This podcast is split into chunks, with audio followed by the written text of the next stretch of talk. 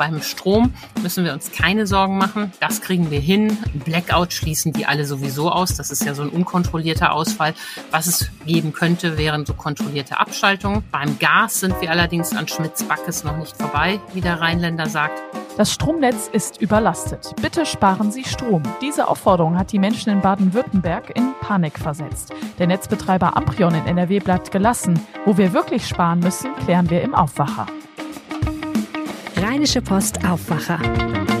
News aus NRW und dem Rest der Welt. Mit Laura Mertens. Hallo, schön, dass ihr mit dabei seid. Im zweiten Thema sprechen wir heute darüber, welche Spaßbäder in NRW besonders schön sind. Das Team vom Antenne Düsseldorf Studio hat jetzt den Nachrichtenüberblick für euch.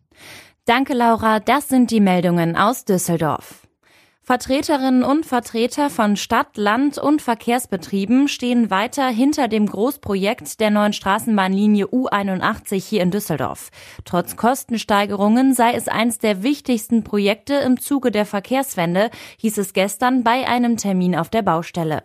Mit der neuen Stadtbahnlinie sollen zunächst die Messe und der Flughafen Düsseldorf an die Innenstadt angebunden werden. Nach aktuellem Stand verschiebt sich der Betriebsstart noch einmal leicht. Mitte 2025 2020 sollen die ersten Bahnen fahren. Die Arbeiten am Bahnhof Flughafenterminal gehen laut Stadt gut voran. Weitere Bauabschnitte sollen dann den Rhein queren, um eine Anbindung nach Neuss und Krefeld zu schaffen. Ein vierter Bauabschnitt soll auch Ratingen anbinden. Damit sei das Projekt wichtig für die gesamte Region, sagte NRW-Verkehrsminister Krischer. Gummipflegestift für die Türdichtungen und das richtige Wischwassergemisch, das empfiehlt der ADAC Nordrhein Autofahrenden unter anderem jetzt im Winter. Bevor man ins Auto steigt, gilt zudem Folgendes, sagt Sprecher Thomas Müther. Vor dem Losfahren muss das Auto komplett von Schnee und Eis befreit werden. Das berühmte kleine Kuckloch, das reicht nicht aus. Also gilt auch die Außenspiegel, das Dach, Kennzeichen oder Scheinwerfer und Blinker frei machen so werden dann auch andere Verkehrsteilnehmerinnen und Teilnehmer durch herabfallenden Schnee oder Eisstücke nicht gefährdet. Wer sich nicht daran hält, riskiert ein Bußgeld. Vereiste Scheiben sollte man nie mit heißem Wasser behandeln. Im Worst Case springt die Scheibe so müter weiter. In den kommenden Nächten wird es bis zu minus sechs Grad hier in Düsseldorf. Die Mindener Straße soll am Oberbilker Markt jetzt auch dauerhaft von der Werdener Straße abgetrennt werden. Diesen Vorschlag macht die Stadt heute in der zuständigen Bezirksvertretung. Bisher ist diese Verbindung für Autos seit über zwei Jahren schon provisorisch gesperrt, nachdem dort ein Radfahrer tödlich verunglückt war. Durch die Sperrung habe sich die Lage auf der Mindener Straße deutlich beruhigt. Weitere Infos hat Antenne Düsseldorf Reporter Joachim Bonn. Aus dem Provisorium soll ein Dauerzustand werden, empfiehlt die Stadtverwaltung. Sie hat dazu unterschiedliche Reaktionen gesammelt. Einige Firmen in der Umgebung beklagen durch die Sperrung Umwege und höhere Kosten. Ein Unternehmen werde Düsseldorf deswegen sogar verlassen. Die meisten Anwohner würden sich jedoch sicherer fühlen und bewerten den Versuch laut der Stadt positiv. Letztendlich wird der Verkehrsausschuss im Januar darüber entscheiden. Die Stadt sagt aber auch, dass andere Teile des Oberbülker Marktes auch weiterhin als Unfallschwerpunkt gelten. Und das waren die News aus Düsseldorf. Weitere Nachrichten gibt es immer um halb bei uns im Radio oder online auf antennedüsseldorf.de slash Nachrichten. Mein Name ist Olga Thomashoff. Danke nach Düsseldorf. Gerade jetzt in der dunklen und kalten Jahreszeit ist ein Stromausfall echt ein Horrorszenario. Könnte es diesen Winter zu einem Blackout kommen? Diese Frage ist jetzt wieder aufgeploppt, weil Versorger in Süddeutschland gewarnt haben. Antje Höning aus dem RP-Team weiß mehr dazu. Hallo Antje. Hallo Laura. Wir haben hier im Aufwacher ja schon über einen Blackout und auch über einen Brownout gesprochen und jetzt auf einmal ist das Thema wieder aktuell. Wieso? In der vergangenen Woche schlug eine Warn-App des Netzbetreibers Transnet BW an. Die haben so ein Ampelsystem, grün, gelb, rot. Und wenn es dort auf rot springt, werden die Kunden aufgefordert, Verbraucher vom Netz zu nehmen, also zum Beispiel Waschmaschine lieber vorher beladen oder hinterher. Und äh, sie sollen etwa elektrische äh, Geräte, wo es möglich ist, per Akku nutzen, um nicht das Stromnetz zu belasten. Und das hat natürlich für große Aufregung gesorgt. Allerdings beim näheren Hinschauen zeigte sich dann, dass keineswegs da ein Blackout drohte, sowieso nicht. Ein Blackout ist ja eine großflächige Abschaltung in Europa und dass es noch gar kein scharfes Problem gab, aber dass der Netzbetreiber mehr als sonst eingreifen musste, um eben das Netz stabil zu halten. kommt sowas denn häufiger vor? Also ich habe das auch gelesen mit der App. Äh, dann ist, war das mit Farben wie bei einer Ampel, ne? Grün, alles super, gelb, so naja, rot, oh, schlecht. Also irgendwo auch verständlich, dass für die Leute erstmal diese Assoziation entsteht, um Gottes Willen. Aber äh, dieser Vorgang, dass man sagt, man muss da jetzt so ein bisschen umdisponieren im Stromnetz, ist das was Normales oder ist das jetzt ungewöhnlich, dass das passiert ist und diese App da auch anschlägt? Ja, die App ist äh, relativ neu, deshalb schlug die an. Diese Situation, dass der Netzbetreiber stark eingreifen muss, ist allerdings in den vergangenen Jahren immer häufiger ähm, geworden durch den Ausbau der erneuerbaren Energien gibt es ja Tage, wo sehr viel Angebot äh, ins Netz kommt und dann mal wieder Tage, wo sehr wenig ins Netz kommt. Und äh, weil das einfach viel wechselhafter, viel volatiler, wie die Experten sagen, ist, äh, müssen die Netzbetreiber immer häufiger eingreifen. Und in der vergangenen Woche, an diesem Mittwoch, als das da kritisch war, musste Transnet BW eben zusätzliche Kapazitäten im Ausland ordern, um das Netz stabil zu halten. Aber Amprion ist ja der Betreiber für NRW, die sagen, das gehört zum Tagesgeschäft. Du hast sie jetzt gerade schon angesprochen, Amprion hier in NRW.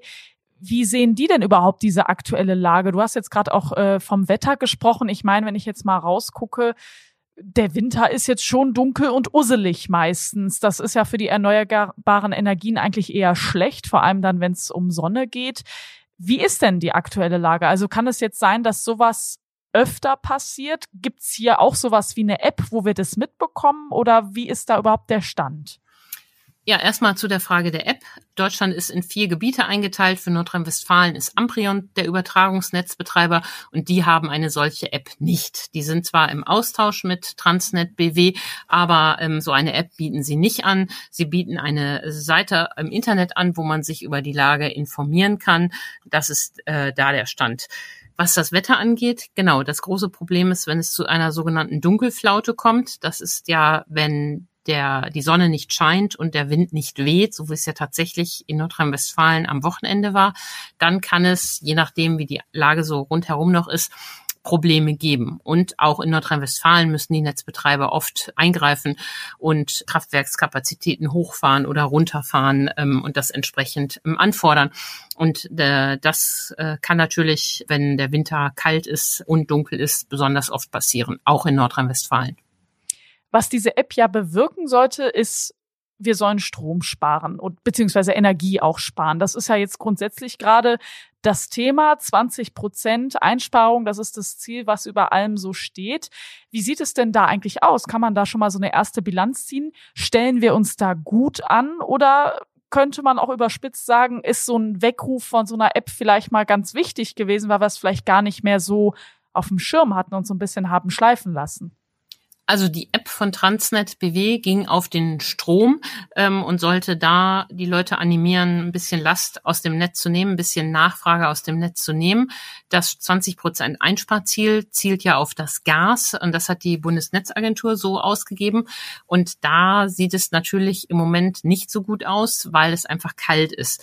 Wir haben ja sehr lange einspeichern können. Der Oktober war ungewöhnlich ähm, warm. Nun speichert Deutschland aus. Das war auch zu erwarten. Die Temperaturen liegen tiefer, als sie äh, sonst äh, lagen. Und die Haushalte verbrauchen nun auch mehr Gas. Ähm, die Netzagentur sagt ja, Industrie und Haushalte sollen 20 Prozent einsparen. Das schaffen wir aktuell wegen der Temperaturen nicht mehr. Ja, und sie appelliert nochmal die Behörde, doch bitte Gas zu sparen, damit alles ähm, gut bleibt. Am Ende hängt es davon ab, wie das Wetter weitergeht und wie die Leute möglicherweise doch noch etwas sparen können. Ein Punkt, der das Thema Gassparen mit dem Thema Blackout so ein bisschen verbindet, sind ja die Heizlüfter. Das kam ja so ganz zu Anfang der Energiekrise auf, so, ah, lass mal alle einen Heizlüfter kaufen. Da kann man Gas sparen und vereinfacht gesagt über Strom heizen. Und jetzt zuletzt kam dann auf einmal die Sorge auf, Moment mal, wenn jetzt alle so einen Heizlüfter zu Hause stehen haben, dann sieht zwar unsere Gasbilanz super aus, aber dann ist das Stromnetz überlastet. Ist da was dran? Also erstens, Gibt's da Verkaufszahlen und benutzen die Leute tatsächlich so Heizlüfter?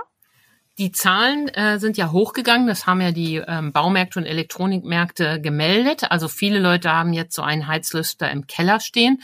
Im Moment werden die nicht eingesetzt, aber ist ja auch kein Wunder. Wir haben ja noch keine Gasmangellage und deshalb werden sie natürlich nicht eingesetzt. Wenn alle den Heizlüfter anschmeißen würden, würde vielleicht das Wärmeproblem gelöst, aber wir hätten ein Stromnetzproblem. Deshalb haben ja auch Netzagentur und Verbraucherschützer schon gewarnt, dass die Leute das im Fall der Fälle nicht flächendeckend einsetzen sollen. Erstens ist es ähm, technisch problematisch, ähm, weil es dann eine zu hohe Nachfrage nach Strom gibt. Und natürlich auch ähm, kostenmäßig. Äh, diese Heizlüfter sind ja sehr teuer. Und wenn wer damit als Dauermaßnahme die Heizung bestreitet, der wird das sehr im Geldbeutel spüren. Also im Grunde kann man zu der aktuellen, zu der Entwicklung da noch nichts sagen, ob die Leute dann vernünftig sind oder nicht. Im Moment brauchen wir sie nicht, weil wir haben ja keine Mangellage. Jeder bekommt die Heizungswärme, die er gerade braucht. Also wenn ich das so ganz grundsätzlich zusammenfasse, haben wir so ein bisschen, sage ich mal, einen Fehlalarm jetzt in Süddeutschland oder zumindest der größere Wellen geschlagen hat, als er sollte. Amprion hier in NRW scheint noch relativ gelassen zu sein. Trotzdem führen wir irgendwie diese Debatte. Was ist denn jetzt dein Fazit, Antje? Müssen wir uns jetzt wirklich Sorgen machen im Winter oder ist das jetzt vielleicht auch viel heiße Luft? Äh, ja, Wortspiel sogar in dem Sinne. Ja, ich habe ja letzte Woche mit dem RWE-Chef Markus Krepper ein Interview geführt, ähm, das am Wochenende auch weite Verbreitung gefunden hat. Und der hat es quasi so zusammengefasst. Beim Strom müssen wir uns keine Sorgen machen. Das kriegen wir hin. Da gibt es ja sehr viele Maßnahmen, wie die Versorger und die Netzbetreiber sich sortieren können, was die tun können, um da Ausfälle zu verhindern. Ein Blackout schließen die alle sowieso aus. Das ist ja so ein unkontrollierter Ausfall. Was es geben könnte, wären so kontrollierte Abschaltungen. Beim Gas sind wir allerdings an Schmitz Backes noch nicht vorbei, wie der Rheinländer sagt. Das hängt vom Wetter ab und es hängt davon ab, ob die Leute und die Industrie in den nächsten Wochen trotz kühlerer Temperaturen weiter sparen kann. Danke dir, Antje. Vielen Dank, Laura. Und wir machen weiter mit dem zweiten Thema im Aufwacher.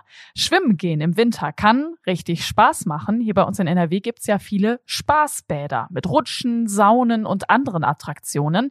Michael Höhing aus dem Aufwacherteam hat einen Überblick für uns, welche Spaßbäder sich lohnen. Hallo Michael. Ja, hallo Laura. Es gibt ja wirklich einige Spaß- und Freizeitbäder hier bei uns in NRW. Da kann man ja auch schon mal so einen etwas weiteren Weg auf sich nehmen, oder? Ja, absolut. Diese Spaßbäder sind ja auch so ein bisschen vergleichbar mit so Freizeitparks. Da fährt man ja auch gerne mal so ein bisschen länger. Deshalb ähm, ist es ein Tagesprogramm, wenn man mit der ganzen Familie hinfährt. Man fährt ja nicht nur eine Stunde schwimmen, sondern man ist eigentlich den ganzen Tag in diesen Schwimmbädern. Wir haben sieben Mal rausgesucht, eine Liste daraus gemacht und ähm, haben festgestellt, es gibt ganz tolle Spaßbäder bei uns in NRW und viele, die ich auch gar nicht kannte. Wir sprechen also hier wirklich von großen Freizeitbädern, nicht vom klassischen Schwimmbad um die Ecke, was man jetzt, was man jetzt unbedingt so kennt. Ja, ich finde es ja besonders schön, wenn es da auch so ein besonderes Motto dann gibt, ne?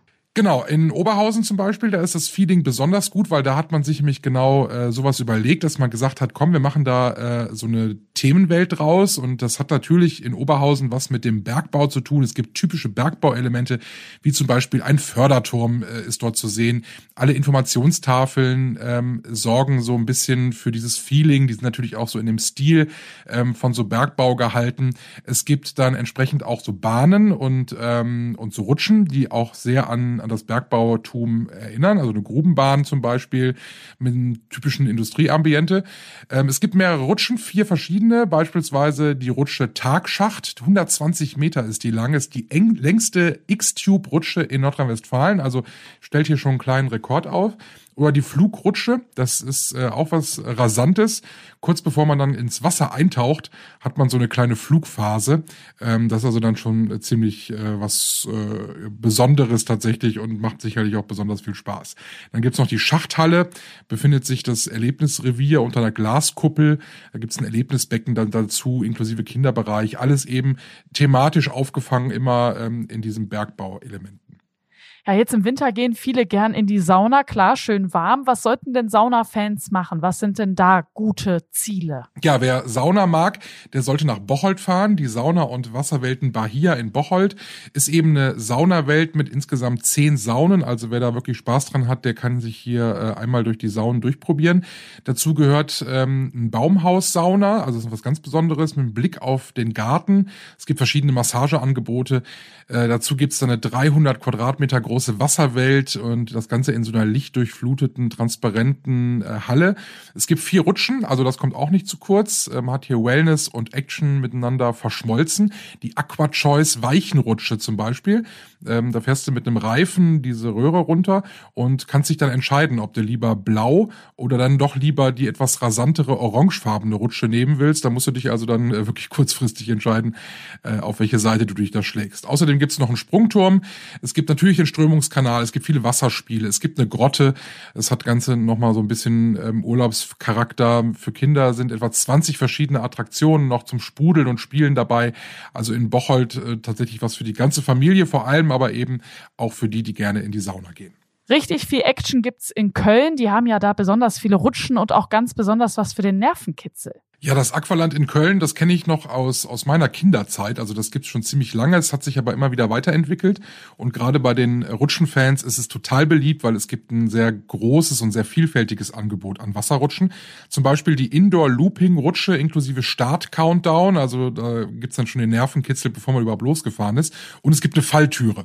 Ja, also da, wo man sich äh, dann da draufsetzt und äh, dann plötzlich geht die Tür auf und dann ist man mittendrin in der Wasserrutsche. Es gibt insgesamt äh, sieben Riesenrutschen Rutschen, die man dort alle ausprobieren kann. Und da ist auch für jede Altersklasse auf jeden Fall was dabei. Michael, hast du denn noch Tipps, die man vielleicht nicht unbedingt sofort auf dem Zettel hat? Ja, was man äh, vielleicht nicht auf den ersten Blick kennt, ähm, das ist das Freizeitbad Gochnes. Das liegt in Goch, das hat man fast vermutet bei diesem Namen. Das ist auch ein Erlebnisbad mit Gegenstromkanal, also alles, was man sich so vorstellen kann. Es gibt aber auch eine Wasserkletterwand, äh, eine 65 Meter lange Röhrenrutsche inklusive Geschwindigkeitsmessanlage und Lichteffekten. Also da hat man da technisch tatsächlich einiges äh, aufgeholt. Äh, Außerdem äh, gibt's da tolle Außenbecken, wo man auch mal auf den anliegenden Naturbadesee gucken kann. Es gibt für die Kinder ein großes Piratenschiff, Wasserkanonen, Wasserkübel, Wasserpumpen. Es gibt auch noch mal einen Saunabereich und einen Dampfbadbereich. Also ich, ich kannte das bislang nicht. Wäre also durchaus mal eine Idee, mal nach Goch zu fahren. Wenn man nicht in der Nähe wohnt und es kennt, ähm, dann ist das tatsächlich eine schöne Alternative. Dankeschön, Michael. Ja, sehr gerne. Die komplette Liste der Spaßbäder mit den Eintrittspreisen findet ihr bei uns im Netz bei der Rheinischen Post und den Link dazu in den Show Notes. Und wenn euch dieser Podcast gefällt, dann lasst uns doch gerne fünf Sterne da. Dankeschön. Diese Meldungen könnt ihr heute im Auge behalten. In Paris findet heute eine internationale Hilfskonferenz für die Ukraine statt. Neben dem ukrainischen Präsidenten Zelensky werden auch der französische Präsident Macron und die EU-Kommissionspräsidentin von der Leyen sprechen. Es soll vor allem um den Wiederaufbau der Infrastruktur in der Ukraine gehen. Die Landtagsfraktionen von CDU und Grünen stellen heute den Entwurf für den Haushalt 2023 vor. Für das 49-Euro-Ticket sind beispielsweise 560 Millionen Euro eingeplant. Die Kriegsfolgen sollen mit einem Hilfspaket über 3,5 Milliarden Euro bewältigt werden. Sollen Prüfungs- und Studienleistungen aus dem europäischen Ausland in Deutschland komplett anerkannt werden? Um diese Grundsatzfrage im Europarecht geht es heute bei einer Berufungsverhandlung am Oberverwaltungsgericht NRW. Der Kläger studiert in Münster und fordert, dass seine Studienleistungen aus Polen mit Noten anerkannt werden. Zum Schluss schauen wir auf das Wetter. Der Tag heute bringt viele Wolken. Vor allem in Höhenlagen ist es neblig trüb. Es bleibt dazu aber trocken. Die Höchstwerte liegen bei minus zwei bis plus zwei Grad. Morgen lockert es im Laufe des Tages vielerorts auf und wir sehen auch die Sonne. Dazu bleibt es aber Eisigkeit bei minus 4 bis plus 1 Grad. Das war der Aufwacher vom Dienstag, den 13. Dezember 2022. Ich bin Laura Mertens. Wir hören uns morgen wieder. Ciao! Mehr Nachrichten aus NRW gibt's jederzeit auf RP Online. rp-online.de